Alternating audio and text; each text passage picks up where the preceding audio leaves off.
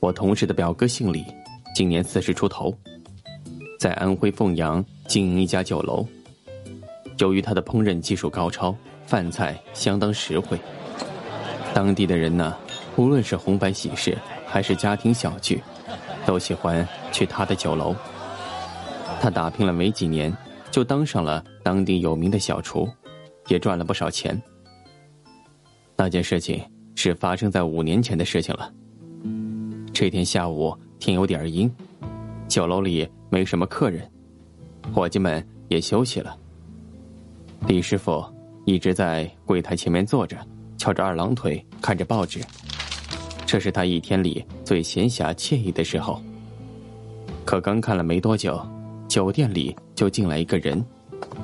李师傅抬头一看，发现这是店里的一个常客。他手里提着一个很大的铁笼子，里面装着一只小猪一般大小、浑身灰白相间的大刺猬。那刺猬看起来已经活了有些年头了，身上的刺比一般的刺猬都要长，身体也很是肥胖。哟，又来了，今天想吃点什么？李师傅连忙起身出来迎客。哼，今天。就先不吃了，但是给你送外卖了。客人笑着说道：“我们老板父亲明天过九十大寿，他早听说您这饭菜好吃，准备在家里弄个家宴，怎么的也得个五十六号人吧。好了，让伙计们好好准备，要伺候好的，老板肯定不会吝啬。顺带啊，还麻烦你处理一下这只刺猬。”这是我们老板专门给老爷子准备的，抓他可不容易啊！麻烦你给施了施了，做个大菜啊！行，没问题。李师傅蹲下身子，仔细打量着笼子里的刺猬，他一动不动的趴在笼子里，黑溜溜的小眼睛充满恨意的盯着李师傅，似乎知道自己大限将至。看那刺猬凶厉的目光，李师傅忽然有些发慌。他做厨师这么多年，杀过鸡，宰过羊，唯独没有处理过这样的东西。不知道为什么，那刺猬的眼神让他很是害怕，很是不安。好，就这么说定了，明天可别让我们老板失望啊！哎，行，好嘞，您尽管放心吧。客人走了之后。李师傅把那只大刺猬拎进了厨房。尽管这刺猬很是可怜，对厨师来说，它也只不过是刀板上的一块肉而已。下油锅是他逃不了的宿命。李师傅并没有太多理会。虽然没有杀过刺猬，但李师傅还是很有信心，将它变成一道美丽的佳肴。到了晚上，依然是如往常一样的忙碌。除了要应付。来来往往的客人，还得把明天老板寿宴的东西弄好。李师傅和伙计忙活到了十点多，关门打烊，一天工作总算结束了。李师傅简单的洗漱了一下，就回到自己楼上的房间里，想到明天又有一笔大买卖，他心里说不上的高兴。对方可是富甲一方的大老板，若是吃得心顺，以后自己生意。绝对不会差。哎，睡觉啊，睡觉啊，明天还得忙活了。李师傅缓缓的在床上躺了下来，在强烈的睡意刺激下，他很快的就进入了梦乡。他完全没想到，就在这一夜，诡异的事情发生了。午夜刚过，外面的灯火逐渐熄灭，大地陷入了沉静的寂寞中。李师傅睡得正香的时候，忽然隐隐约约的听到有人在咳嗽，他以为是在做梦呢，便没有理会。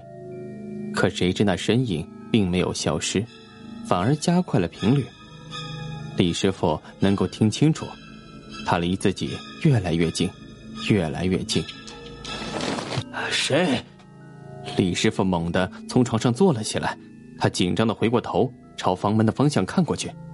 后面什么也没有，门关的好好的，根本不像有人进来。奇怪，难道是错觉吗？李师傅一脸疑惑的转过头来，可就在回过头之后，他却发现自己床头竟然坐着一个人。那是一个看起来上了年纪的老者，他头发须白，身上一袭白衣，看起来不像是这个时代的人。他怒目圆睁，用一种很诡异的目光盯着李师傅，满是皱纹的脸在月光的映照下显得十分恐怖。李师傅心里非常恐惧啊。这老人凭空出现在自己的房间里，肯定不是常人。但他还是壮着胆子问道：“老人家，你是怎么进来的？”老人并没有回答，但依然面带怒色的看着李师傅。李师傅自讨没趣，只好恭恭敬敬的说道：“老人家，我不知道你是哪路仙家，也不知道是怎么得罪了你，您说句话。”如果我无意中冒犯了您，还请您宽恕我。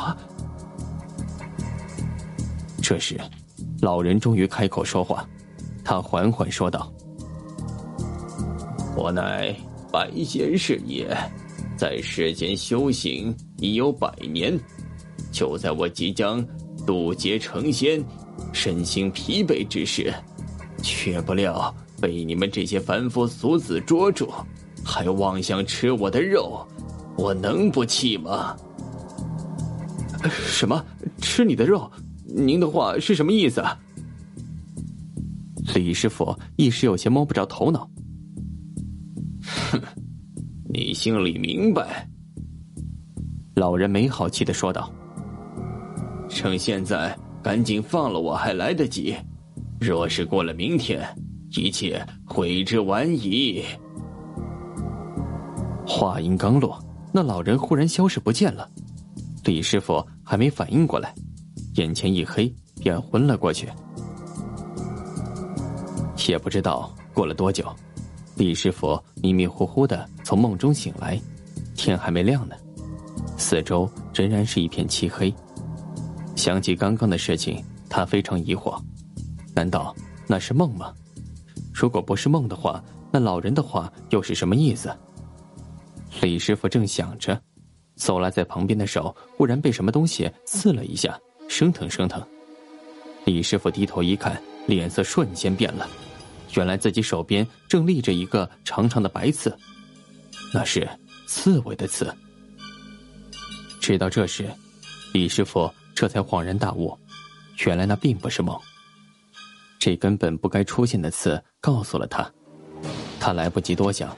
飞也似的冲出房间，直奔厨房。